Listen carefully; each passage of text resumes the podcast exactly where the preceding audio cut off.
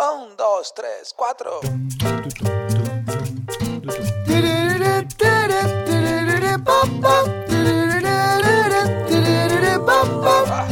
Neurona financiera, neurona financiera, neurona financiera, neurona financiera.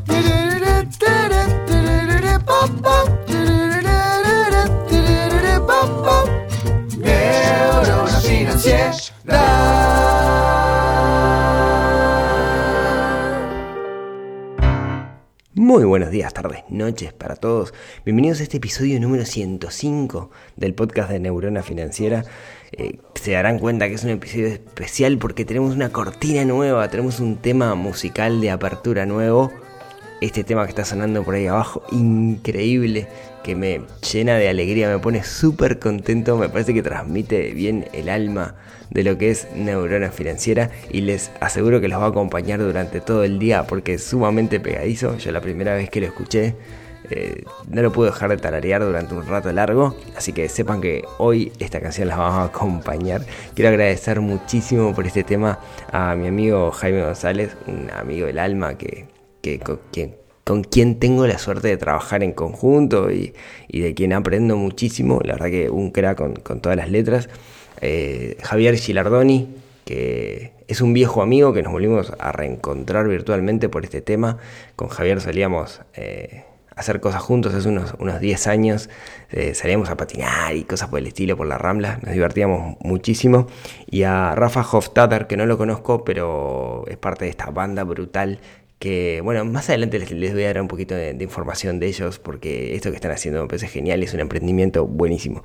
Así que muchas gracias por este tema, que de hecho vale decir que el podcast está cumpliendo dos años, en realidad cumplió dos años el episodio pasado y me olvidé, eh, para que vean. Eh, así que digamos que este es el cumpleaños de dos años y, y que estamos, eh, este tema digamos es, es como para, arrancar. Y con eso, con eso quería hablar del tema de hoy. Hoy tenemos un tema que eh, hace tiempo que, que, vengo, me, a mismo vengo amenazando que lo voy a hacer. Y hoy vamos a hablar de, de, de chantas. Cuando digo chantas me refiero de, de, estafadores, ¿no? Mis amigos de La Tortulia Podcast me definieron como el paladín de la justicia financiera.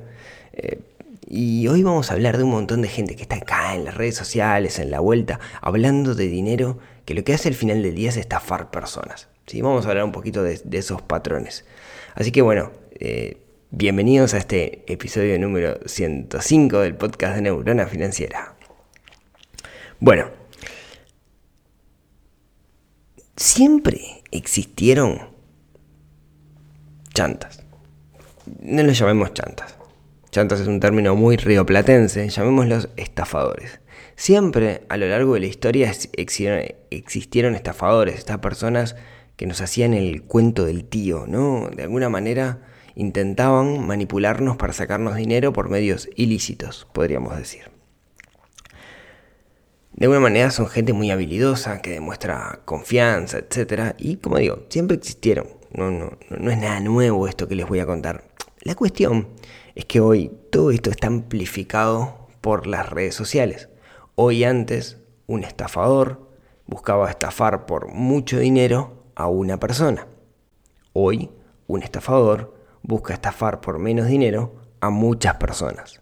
Su ganancia al final del día va a ser la misma, pero que no le implique más trabajo estafar a muchas personas, sino que lo va a hacer por redes sociales, etc., de manera de que el mismo trabajo que hace de estafa llegue a, eh, digamos, llegue a más personas, ¿no? O sea, básicamente hago lo mismo, lo hago por redes sociales, ¿sí? Eh, acá básicamente hay un problema, ¿no? Y todo, todo parte de un problema. El estafador, o al menos los estafadores de los cuales, a los cuales me estoy refiriendo, estos chantas a los cuales me estoy refiriendo, abusan, o mejor dicho, utilizan una necesidad que nosotros tenemos dentro. Y lo que hacen es amplificar esa necesidad. Y básicamente siempre la misma, o al menos de los que yo quiero hablar, que son los estafadores que están en el mundo financiero. ¿sí? La necesidad es hacer dinero rápidamente y sin esfuerzo. Hay un ejército de personajes ahí afuera que lo que te están haciendo es intentando convencer de que tienen una fórmula mágica para hacer dinero rápidamente sin esfuerzo. Claro, no te regalan esa fórmula mágica. Esa fórmula mágica te la venden y te la venden por mucho dinero. Y ¡ping! Ahí viene la estafa. ¿Existen las fórmulas mágicas? Yo en lo personal creo que no. Creo que no existe una fórmula mágica que nos pueda hacer ricos sin dinero y sin esfuerzo. El problema es que estas personas suelen utilizar técnicas de psicología social para hacernos convencer de esa idea, para transmitirnos de que sí existe una forma. ¿Y cómo lo hacen? Muchas veces mostrándose a ellos mismos como el, eh, chivo expiatorio no sería la palabra, sino sería como el, el, el eh, como el icono, como la representación viva de que existe ese método, ese método secreto, ese método eh, que está ahí, que no se quiere aprovechar, de hacer dinero rápidamente con poco esfuerzo. ¿Sí? Como decía, todo eso son técnicas de, ingeniería social, ¿no? Los vamos a encontrar en particular en el mundo financiero con distintos sabores. Gente que te vende cursos de Forex que te hacen rico en poco tiempo. Eh, gente que te vende, no sé, robots para hacer Forex, sistemas piramidales, estafas piramidales, ¿no? O técnicas secretas como para hacer plata, o técnicas súper de inversión, ¿no? Y la realidad es que no existen técnicas secretas y probadas que te hagan rico. Si existieran, mucha gente sería rica. Y no es un tema de, uy, nadie se enteró que esto existe. Minga, cuando nosotros llegamos a saber algo, ya medio universo lo sabe, ¿sí? Entonces, eh, no existen las fórmulas secretas para hacer plata con poco trabajo, con poco esfuerzo y con poco dinero. Pero de eso es lo que nos quieren convencer estos estafadores, estos chantas que hay en la vuelta, que, como decíamos, lo hacen con un montón de técnicas de, ingeniería social. ¿sí? ¿Cómo lo hacen? Bueno, primero se venden ellos. Suelen ser personas que tienen un ego importante, suelen ser personas que tienen, eh, digamos, donde no sé, uno ve sus perfiles en redes sociales y un 75% de las cosas que aparecen son fotos de los dueños del mecanismo de inversión, o sea, son sistemas personalistas. ¿sí? Hay una persona, básicamente nosotros, o la persona que entra, lo que hace es sentir cierto eh, compromiso con la marca personal de quien está del otro lado. Y usan frases, técnicas, estrategias que hoy están de moda y que podríamos meterlos en cualquier lado, ¿no? Entonces te van a vender la idea de emprender. Emprende desde tu casa. Sí, emprende desde tu casa, ¿no? Es algo que creo que todo o a muchísimas personas les gustaría trabajar desde tu casa. Emprende desde tu casa. Trabaja desde una isla en el Caribe, ¿no? Cosas por el estilo se van a siempre enarbolar, enarbolar, embanderar, sí, enarbolar no tiene que ver, embanderar con el concepto de libertad, ¿no? O oh, la libertad financiera, consigue la libertad financiera, eh, deja, em, renuncia y, dile todo lo que siempre le quisiste decir a tu jefe, eh, porque la vida de nosotros, ¿no? Es así, básicamente lo que buscan hacer es crear lo que Seth Godin denomina una tribu urbana, cuando digo una tribu urbana me refiero a un conjunto de personas, un grupo que se identifica como, con ciertas características especiales, distinto a los demás, y que entre ellos tienen un conocimiento, o tienen una visión de, la vida distinta al resto. ¿no? Entonces nosotros somos el grupo de los emprendedores, nosotros somos el grupo de los trader que hacemos trading en una maca paraguaya. Nosotros somos los que queremos salir de em, la carrera de la rata que dice Kiyosaki, ¿no? O sea, muchas veces toman cosas que están buenas, pero de alguna manera las transforman en, en herramientas como para convencer a otras personas, ¿no? Entonces siempre están con esto de emprender, la libertad financiera, trabaja desde casa, trabaja dos horas por día.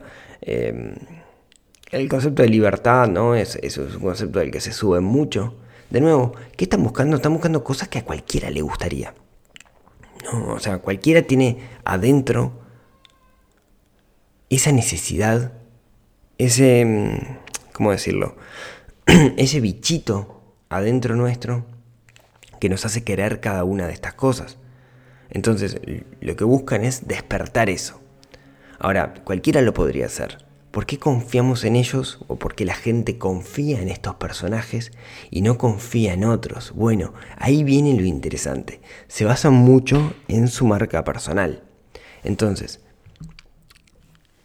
buscan el camino de que, eh, o sea, quieren, quieren despertar un bichito, ¿no? Que tenemos dentro que decíamos que de la libertad, etcétera, pero en particular es uno que es el del millonario ostentoso. Ya hemos hablado, digamos, de los tipos de millonario y que tenemos una visión bastante errada de lo que es un millonario o alguien que tiene su patrimonio resuelto. Y, esa visión hollywoodense, eh, nos imaginamos que ese alguien anda en autos de alta gama, viste de ropa cara y come en restaurantes de lujo, ¿no? Y, hay una visión muy inmadura que tenemos adentro del rico que es así. Y ellos, estos personajes, lo que hacen justamente es mostrarse bajo esta visión. Van a buscar andar en autos de alta gama, así sea un auto de alta gama no muy nuevo. ¿Por qué? Porque quieren transmitir esa visión de millonario hollywoodense, ¿sí? el millonario de tengo plata y soy ostentoso. Entonces, de nuevo es salir a ver su marca personal o lo que están transmitiendo por medio de redes sociales y van a mostrar autos de alta gama. ¿Son de ellos los autos o no son de ellos? Es irrelevante, digamos. No se pueden endeudar para comprar un auto de alta gama simplemente para demostrar que tienen un auto de alta gama. Demás está decir de que se muestran con ropa cara, ¿no? O sea, no sé, típico paseo por el parque y andan de traje y corbata. Nada más incómodo que andar de traje y corbata por el traje, pero bueno, se van a mostrar así. Eh, y una cosa que tienen es que buscan rodearse de referentes. Esto Cialdini habla de esto.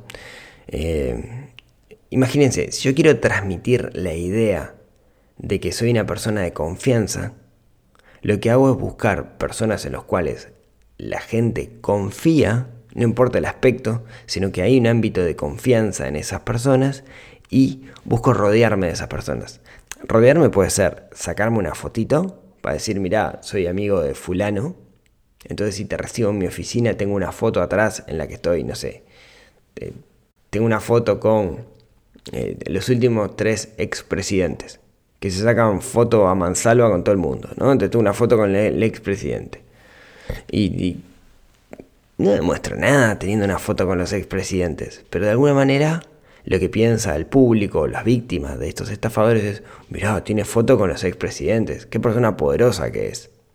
O si me saco fotos con actores de televisión, mirá, que, que, cómo se puede rodear del jet set. O si me saco fotos con jugadores de fútbol que son requeridos por todo el mundo, quiero de alguna manera transmitir, quiero transmitir esos sentimientos de cariño que tengo por esos jugadores. ¿no?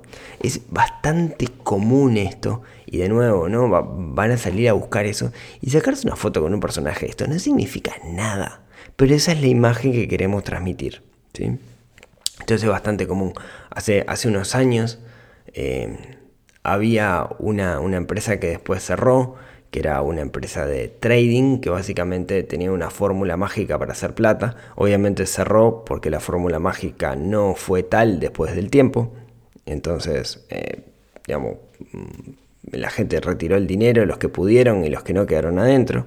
En particular no sé si quedó gente adentro, no conozco a nadie. Conozco una sola persona que, invirtió ahí y me parece que sí que, quedó adentro. Quedó adentro quiere decir nunca recuperó su dinero. ¿no? Y ya se organizaba una cosa que se llamaba la Cena de los Famosos, que era una cena mm, donde se invitaba a un montón de gente y los que servían eran los eran gente de la muy pobre farándula uruguaya. ¿sí? Digo muy pobre porque Uruguay es tan chiquito que uno se puede encontrar con cualquiera de la farándula en el supermercado a, ese, a ese nivel o caminando por la calle. Entonces, eh, estas personas auspiciaron este evento simplemente para estar ahí y para sacarse fotos rodeados de un montón de gente conocida como para usar eso para esta ingeniería social que se arma, ¿sí? para que se hagan una idea. Otra de las cosas que, que, suelen hacer es visitar lugares caros, o sea, gastar mucho dinero en su imagen personal. No están yendo a comer a un restaurante caro porque les guste el pescado en ese restaurante caro, seamos claros, están yendo para que los vean en ese restaurante caro, para sacarse fotos y subir fotos a redes sociales en ese restaurante caro. ¿sí? Y otra cosa que suelen hacer es pararse arriba de mensajes motivacionales. Cuando digo mensajes motivacionales, frases, frases que están buenas y de nuevo que quieren transmitir esta idea de libertad, em, esta, esta, idea de emprender, ser dueño de tu propio destino, ¿no? Frases que están buenas, que tienen sentido, pero la usan para tirar agua para su molino, la usan para agarrar adeptos para sus propios sistemas. ¿sí?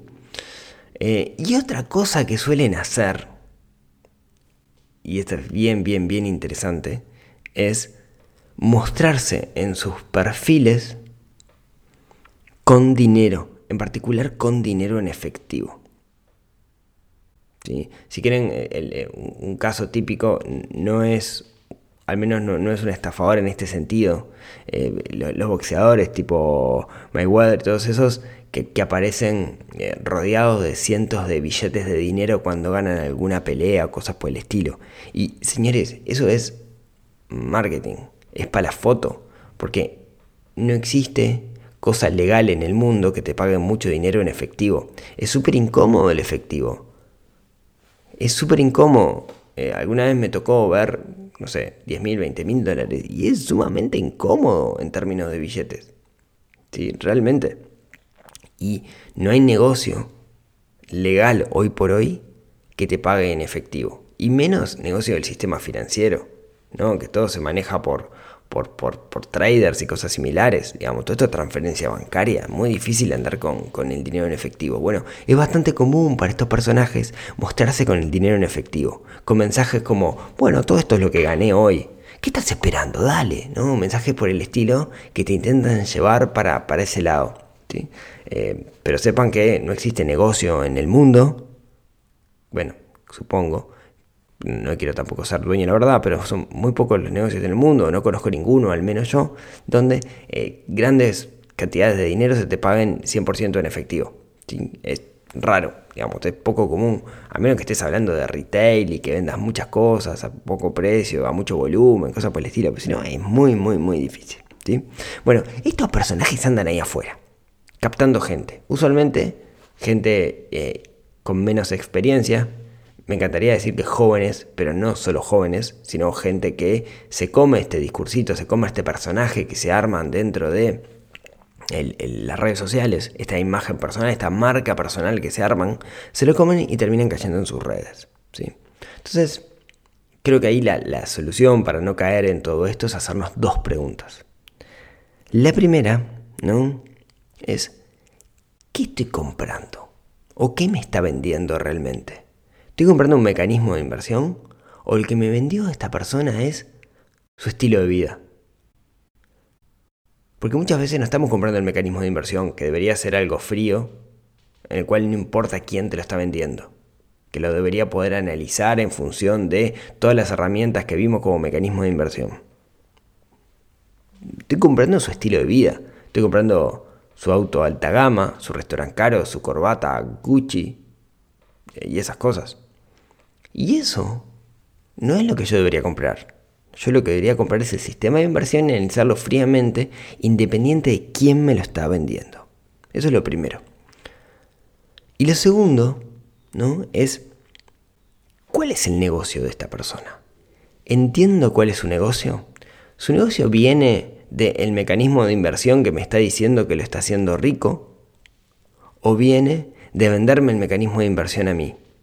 Porque si viene del mecanismo de inversión que lo está haciendo rico, ¿qué sentido tiene que lo comparta? ¿Por bueno? No, no creo. Si yo tengo la fórmula de los huevos de oro, tengo la gallina de los huevos de oro, ¿por qué le voy a, voy a enseñarle a todo el mundo que fabrique su propia gallina de los huevos de oro cuando tengo la mía? ¿Y por qué, lo voy a, por qué voy a cobrar por ello? Si la gallina de los huevos de oro me está dando huevos de oro. ¿Me explico? Yo tengo una fórmula mágica de hacer plata. ¿Por qué tengo que salir a enseñarlo? O, tengo que salir a venderla o alquilarla, dependiendo del mecanismo que sea. No, no, no, no, no tiene mucho sentido. Entonces, intentemos entender cuál es el negocio de este personaje. Tenemos estos personajes, estos personajes tienen su negocio, entendamos cuál es su negocio. ¿sí? Y ya para, para, terminar, ¿no? Mm, yo creo, y yo soy de la idea, yo, Rodrigo, Neurona Financiera, este podcast, estos 105 episodios y todo lo que digo, soy de la idea de que nuestro objetivo no debería ser el ser millonario. Si, nos enfocamos solamente en ser millonarios, vamos a perder muchísimo por el camino. ¿sí? Vamos a, olvidarnos, digamos, del secreto de la felicidad, ¿no? Que, que, no es necesario tener el auto de alta gama, no es necesario todas esas cosas para, para, para ser feliz, para cumplir nuestro propósito en la vida. Yo, de nuevo, Rodrigo, en una financiera, piensa que nuestro objetivo no debería ser el dinero, nuestro objetivo no debería ser ser millonario. Sí, nuestro objetivo debería ser usar el dinero como una herramienta para cumplir nuestros objetivos. Aprender a usarlo y usarlo bien. ¿sí? Entonces, tengamos cuidado cuando queremos comprar una fórmula mágica para ser millonario. Primero, porque creo que las fórmulas no existen. Y segundo, segundo, porque ser millonario no debería ser nunca el objetivo. O al menos eso es lo que, lo que yo creo. Y bueno, esto es lo que quería contarles el, el día de hoy. Como siempre, muchas gracias por haberme acompañado hasta acá. Eh, y les dejo esta cortina nueva increíble. Recuerden que pueden seguir a Neurona Financiera en Instagram, en Facebook. Recuerden que pueden seguir, escuchar los podcasts en neuronafinanciera.com, en Spotify, en iTunes, en iBox, en Google Podcast o en cualquier lugar que encuentren por ahí. Y si no está, me avisan, así me encargo de que esté. Así que muchas gracias por encontrarme, escucharme hasta acá. Y si tienen ganas, nos vemos, nos hablamos, nos escuchamos el próximo miércoles en otro episodio que ayude a desarrollar nuestra neurona financiera. Chau, chau. Neurona financiera, neurona financiera, neurona financiera, neurona financiera.